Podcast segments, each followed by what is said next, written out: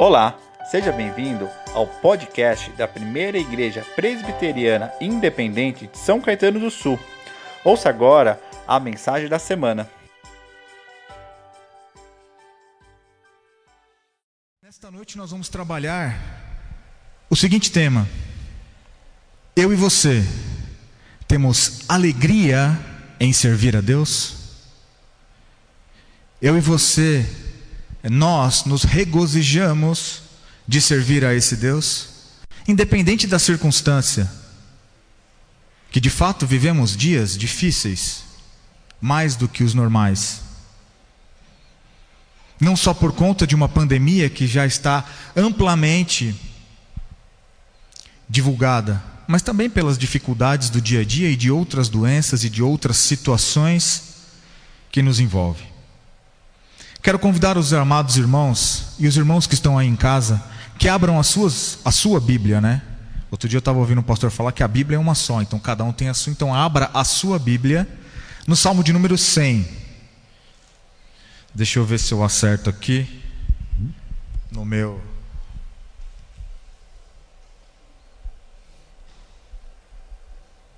Enquanto os irmãos acham, quero rapidamente fazer um agradecimento antes que a minha cabeça esqueça ao reverendo Rafael Cuba Soares, ao conselho desta igreja que nos convidou para estarmos aqui nesta noite meditando na palavra do Senhor. Agradecer a Deus também que nos proporciona toda essa estrutura para que a sua palavra, para que a palavra dele chegue aos que estão aqui presentes e aos que estão também à distância. Trago um abraço fraternal e carinhoso do presbitério do ABC, da Comex, como presidente aí nos próximos dois anos, né, 2021 22, e também um fraternal abraço da IPI de Filadélfia, igreja ao qual sou presbítero, na figura também do nosso conselho e do reverendo Luiz Carlos da Silva. Amém? Os irmãos encontraram Salmo de número 100. Vou ler na versão Nova Almeida atualizada. Diz assim a palavra do Senhor: Celebrem com júbilo ao Senhor todas as terras, sirvam ao Senhor com alegria, apresente-se diante dele com cântico. Saibam que o Senhor é Deus, foi ele quem nos fez e dele somos. Somos o seu povo e rebanho do seu pastoreio. Entrem por suas portas com ações de graças e nos seus átrios com hinos de louvor. Rendam-lhe graças e bendigam o seu nome, porque o Senhor é bom, a sua misericórdia dura para sempre, e de geração em geração a sua fidelidade. Palavras do Senhor. Amém.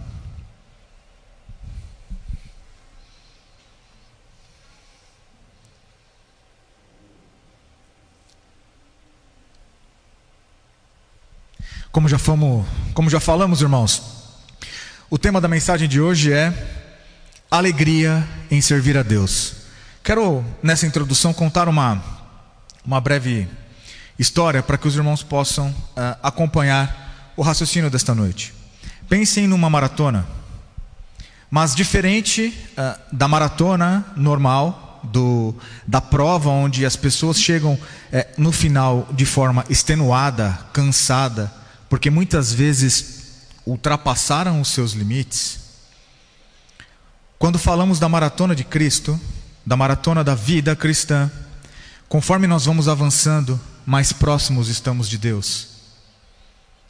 E quanto mais próximos estamos de Deus, como a palavra diz, quando lançamos o nosso jugo sobre Ele, é, é leve, o fardo é leve. Então, quanto mais próximos de Deus, menos pesar acontece na minha e na tua vida. Isso não quer dizer ausência de problemas, mas a, a alegria que nós vamos trabalhar nesta em servir a Deus. Só que pensem, conforme estou dizendo, nessa maratona. E dependendo de como a gente coloca, a gente vai trabalhar aqui na primeira parte alguns pontos que corroboram contra a alegria de servir a Deus é como se a gente estivesse colocando peso numa mochila. E quanto mais pesado a nossa mochila, mais difícil a caminhada. E muitas vezes menos alegria em servir existe. Então nós vamos trabalhar na primeira parte quatro pontos importantes que eu e você devemos ficar atentos para evitar essa fadiga e esse cansaço e por sua vez a não alegria em servir a Deus e depois quatro pontos que é de extrema importância que eu e você exercitamos na nossa jornada cristã para termos esta alegria de servir a Deus. Porque muitas vezes eu e você, e quando a gente fala fora do arraial presbiteriano independente, falando de igreja como um todo, muitas vezes vemos crentes derrotados, crentes entristecidos, crentes que muitas vezes falta confiança em Deus. E muitas vezes esse crente, este cristão, sou eu e você.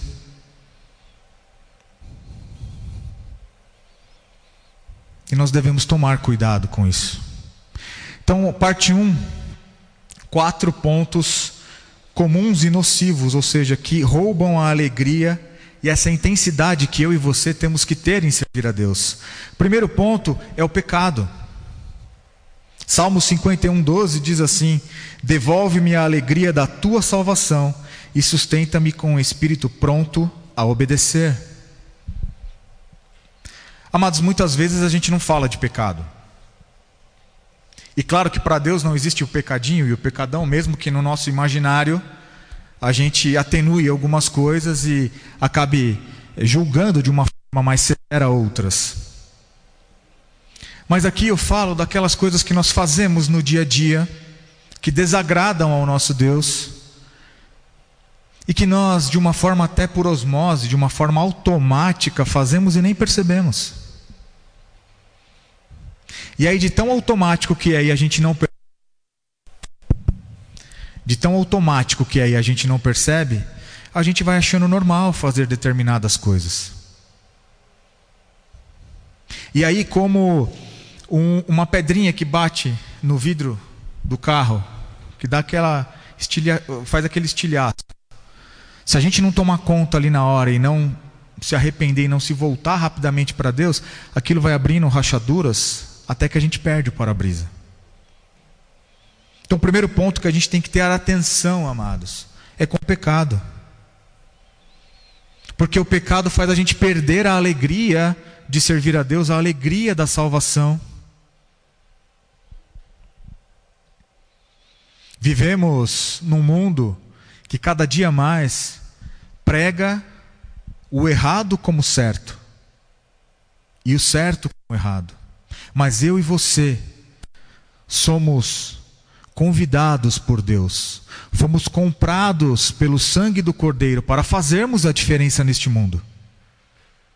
Não pela força, não pela violência, mas pelo poder de Deus na minha e na tua vida. Mateus 24, 12 e 13 diz: Devido ao aumento da maldade, o amor de muitos crentes se esfriarão, mas aquele que perseverar até o fim será salvo. Nós devemos perseverar, perseverar, e perseverar é fugir do pecado.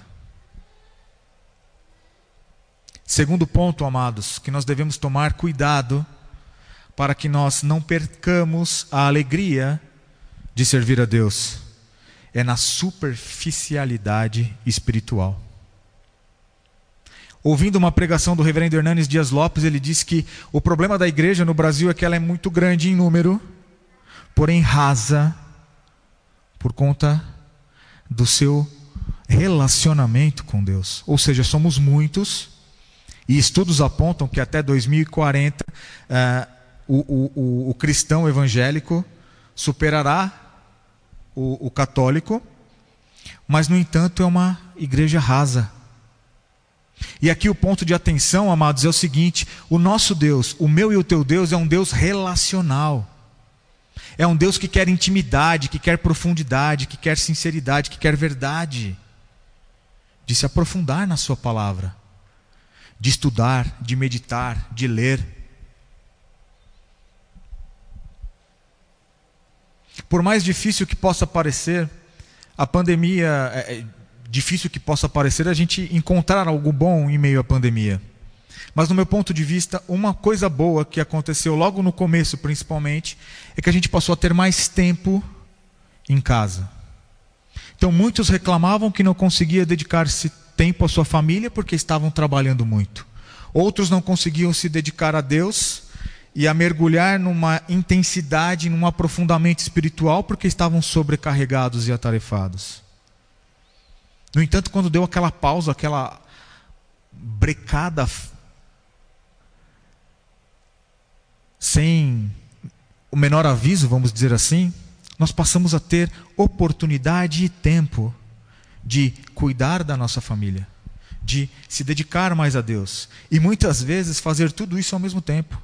Principalmente as mulheres que trabalham em home office, cuidando do filho, é, respondendo um e-mail, uma ligação, alguma coisa importante. E a pergunta que fica para mim e para você nesta noite é: nós aproveitamos e estamos aproveitando esse tempo para um aprofundamento espiritual? Ou ainda continuamos na superficialidade? E infelizmente não é algo que só acontece comigo e com você, ou poderá acontecer comigo e com você. Paulo, em uma de suas cartas, deixa muito claro para a igreja em questão que, enquanto vocês precisavam eh, se aprofundar mais, eu ainda tenho que voltar e ensinar o leitinho para vocês. Há um ano e meio, desde que a pandemia começou, eu tenho trabalhado lá na IPI de, de Filadélfia com esse tema. Nós, enquanto cristãos, não podemos sair diferente, atravessar toda essa. Diferente não, atravessar toda essa pandemia e continuarmos iguais ao que éramos há um ano e meio atrás. Nós não podemos, a gente não pode se dar esse luxo, amado, querido irmão, querida irmã. Porque a intensidade da nossa espiritualidade e do nosso relacionamento com Deus tem que refletir mudança. Temos que transformar o mundo pela renovação da nossa mente, que está em Cristo Jesus. O segredo para nunca nos afastarmos do Senhor, nem perdermos a alegria, é cultuá-lo e servi-lo com profundidade espiritual. E aí não é só aqui na igreja, que é muito importante, mas é nos nossos lares, no nosso trabalho, na faculdade, no colégio. Nós servimos a Deus na nossa relação com o esposo, com a esposa, com o filho, com a filha, com a família. Qual é o meu e o teu testemunho no dia a dia? Que nós possamos olhar para esse tema de superficialidade espiritual. E se estiver ok, se estiver caminhando, perfeito, glória a Deus. Mas se realmente tiver alguma coisa aqui que nos toque, que há a necessidade de mudança, que nós possamos em Cristo Jesus mudar. O terceiro ponto que nos atrapalha em servir a Deus com alegria é áreas não tratadas. Sabe aquela questão minha e tua que está guardada no fundinho do coração que ninguém mexe? Que muitas vezes eu e você também não queremos mexer?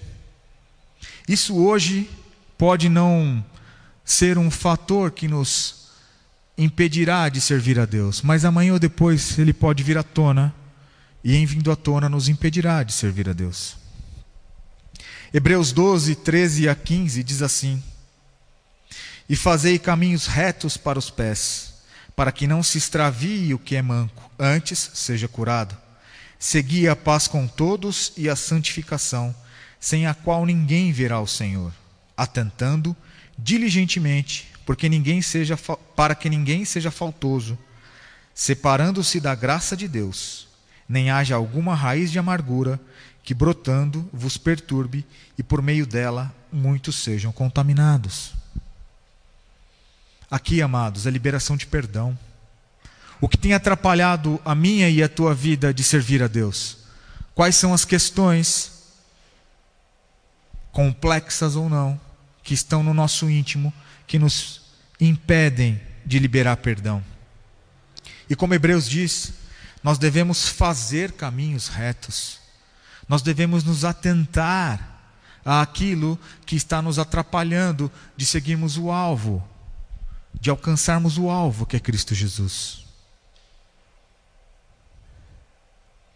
o que eu e você temos que poderá sufocar a nossa fé, que poderá nos atrasar nesta maratona rumo a Cristo Jesus. Quarto ponto, finalizando esta primeira parte: perda do foco. Não é só o pecado que nos afasta de Deus, mas a perda do foco devido às distrações mundanas também. Aqui, amados, nós temos dois pontos importantes para trabalhar quando a gente fala de perda de foco. Primeiro, o que já foi mencionado, que de fato são as distrações do mundo. O tempo que eu e você deveríamos dedicar a servir ao Senhor, a meditar na Sua palavra, a orar, a jejuar e a nos fortalecer espiritualmente, e deixamos de fazer em troca daquela série do Netflix, de um, qualquer outra coisa que é, nos tira do caminho do Senhor, que nos atrasa, que, nos, que não nos permite ganhar esta profundidade espiritual. E aqui, de coração, amados, nada contra a, a série do Netflix. Mas é que eles são tão. que você olha, você vê um capítulo e você já quer ver outro, e você já quer ver. Quando você, você já maratonou toda uma série e, você, e nós gastamos tempo com coisas que não nos edificam. Nós precisamos investir o nosso tempo em coisas que nos edificam na palavra do Senhor nos caminhos do Senhor, para que eu e você possamos refletir a Cristo, para que eu e você possamos ser usados por Deus. Muitas vezes queremos falar de Deus para alguém, mas se a gente não medita, se a gente não estuda e se a gente não pratica, como que o Espírito Santo vai nos fazer lembrar se não estudamos? É como uma prova. Se nós não estudamos para determinada matéria, como que nós vamos lembrar a, o conteúdo para que, que possamos responder as questões? E o outro ponto da perda de foco, amados, que a gente vai trabalhar um pouquinho também lá na frente, é quando a gente está na palavra, na obra, se dedicando, porém nós estamos sobrecarregados. E aí também é um ponto de atenção. Porque se a gente também está super atarefado dentro da igreja e com as coisas da igreja, a gente acaba correndo para lá, para cá, perde o foco e às vezes a gente desanima com aquela sensação de que, poxa, eu faço, faço, faço e as coisas não acontecem. Então, sintetizando a primeira parte, amados, quatro pontos que nos afastam e nos roubam a alegria de servir a Deus: o pecado, a superficialidade espiritual, áreas não tratadas e a perda do foco. Dito isso, vamos passar para a parte 2, que são os quatro pontos importantes que precisamos observar para servirmos a Deus de forma saudável e prazerosa. Que é o nosso objetivo. Deus nos chamou para servi-lo e servir com alegria, como o texto diz. Servir com alegria. Servir a Deus não é um fardo, não é um peso, não é algo que a gente tem que, como carregando uh, um, um saco pesado nas costas.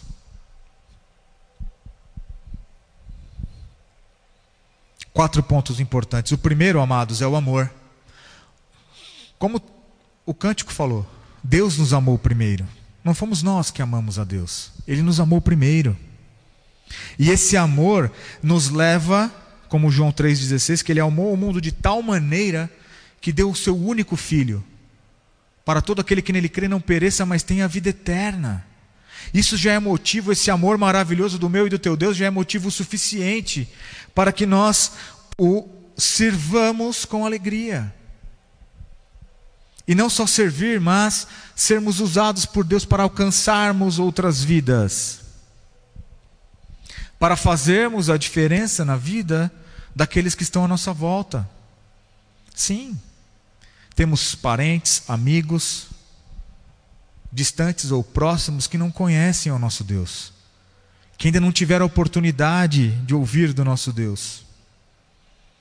Então, o primeiro ponto aqui que nós devemos observar é o amor. É o amor por Deus, pela obra. Como Tiago diz, a fé sem obras é morta.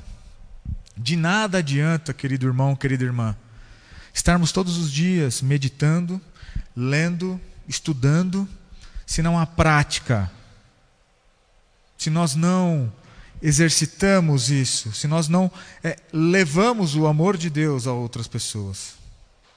Segundo ponto muito importante que nós devemos atentar para que sirvamos a Deus de forma saudável e prazerosa é sacrifício. Servir a Deus implica em renúncia e sacrifício. Mateus 6,33 diz assim: Buscai, pois, em primeiro lugar o seu reino e a sua justiça, e todas as coisas serão acrescentadas. Veja, nós não temos que ficar preocupados, amados, embora a nossa mente humana fique com o que nós vamos comer, vestir, beber. Nós devemos nos preocupar com o reino de Deus. Eu e você somos embaixadores desse reino. E o que nós temos feito pelo reino de Deus? Estão vendo diferença em mim e você? Agora requer renúncia, requer sacrifício, requer muitas vezes aquele futebol com os amigos ou aquele momento com a família para poder servir a Deus. Muitos irmãos nossos estão em outros países, outras culturas, correndo muito mais risco de vida do que eu e você aqui hoje, em prol do Evangelho, em prol do amor que nos comprou, num preço caríssimo, que foi o sangue de Cristo Jesus na cruz. E a pergunta que sempre bate é: e eu e você, o que estamos fazendo?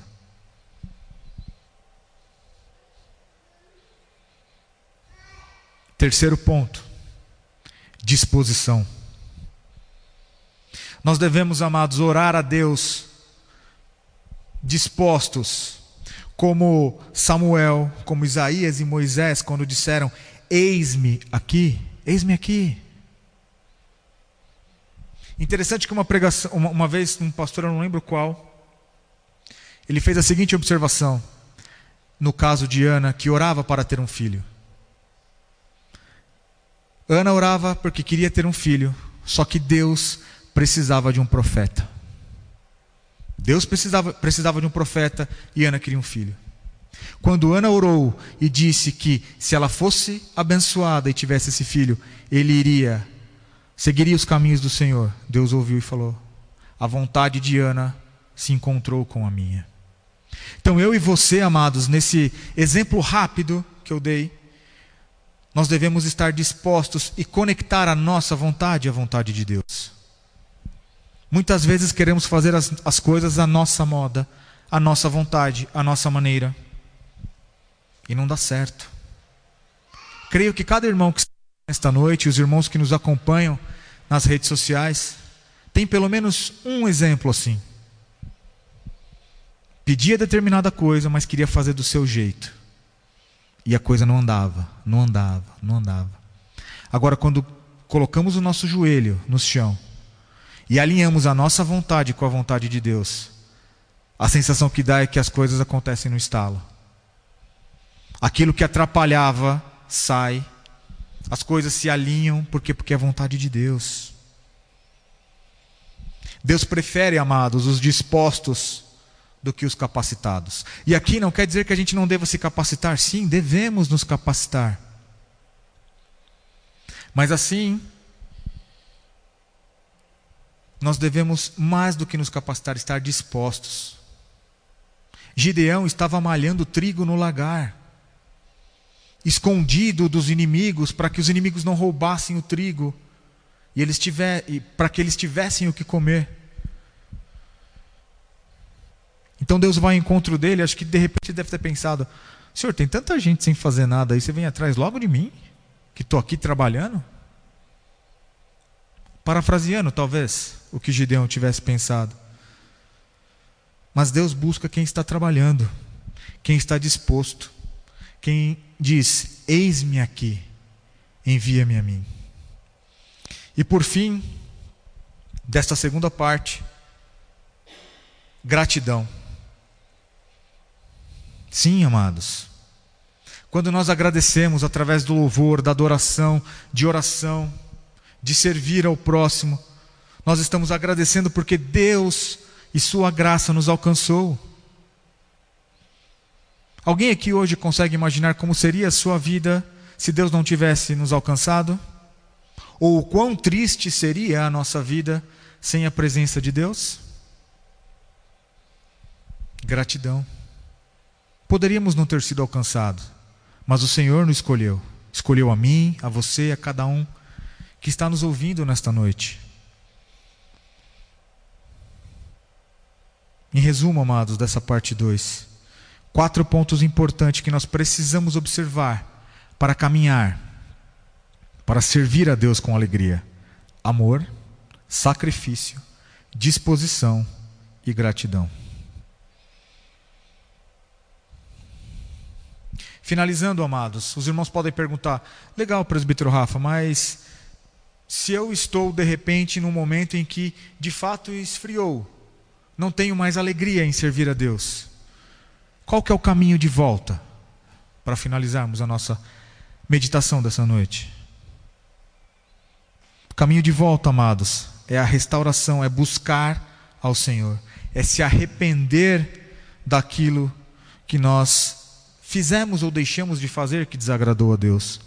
Apocalipse 2:5 diz assim: Lembre-se de onde caiu, arrependa-se e pratique as boas obras que praticava no princípio. Se não se arrepender, virei a você e tirarei o seu candelabro do seu lugar.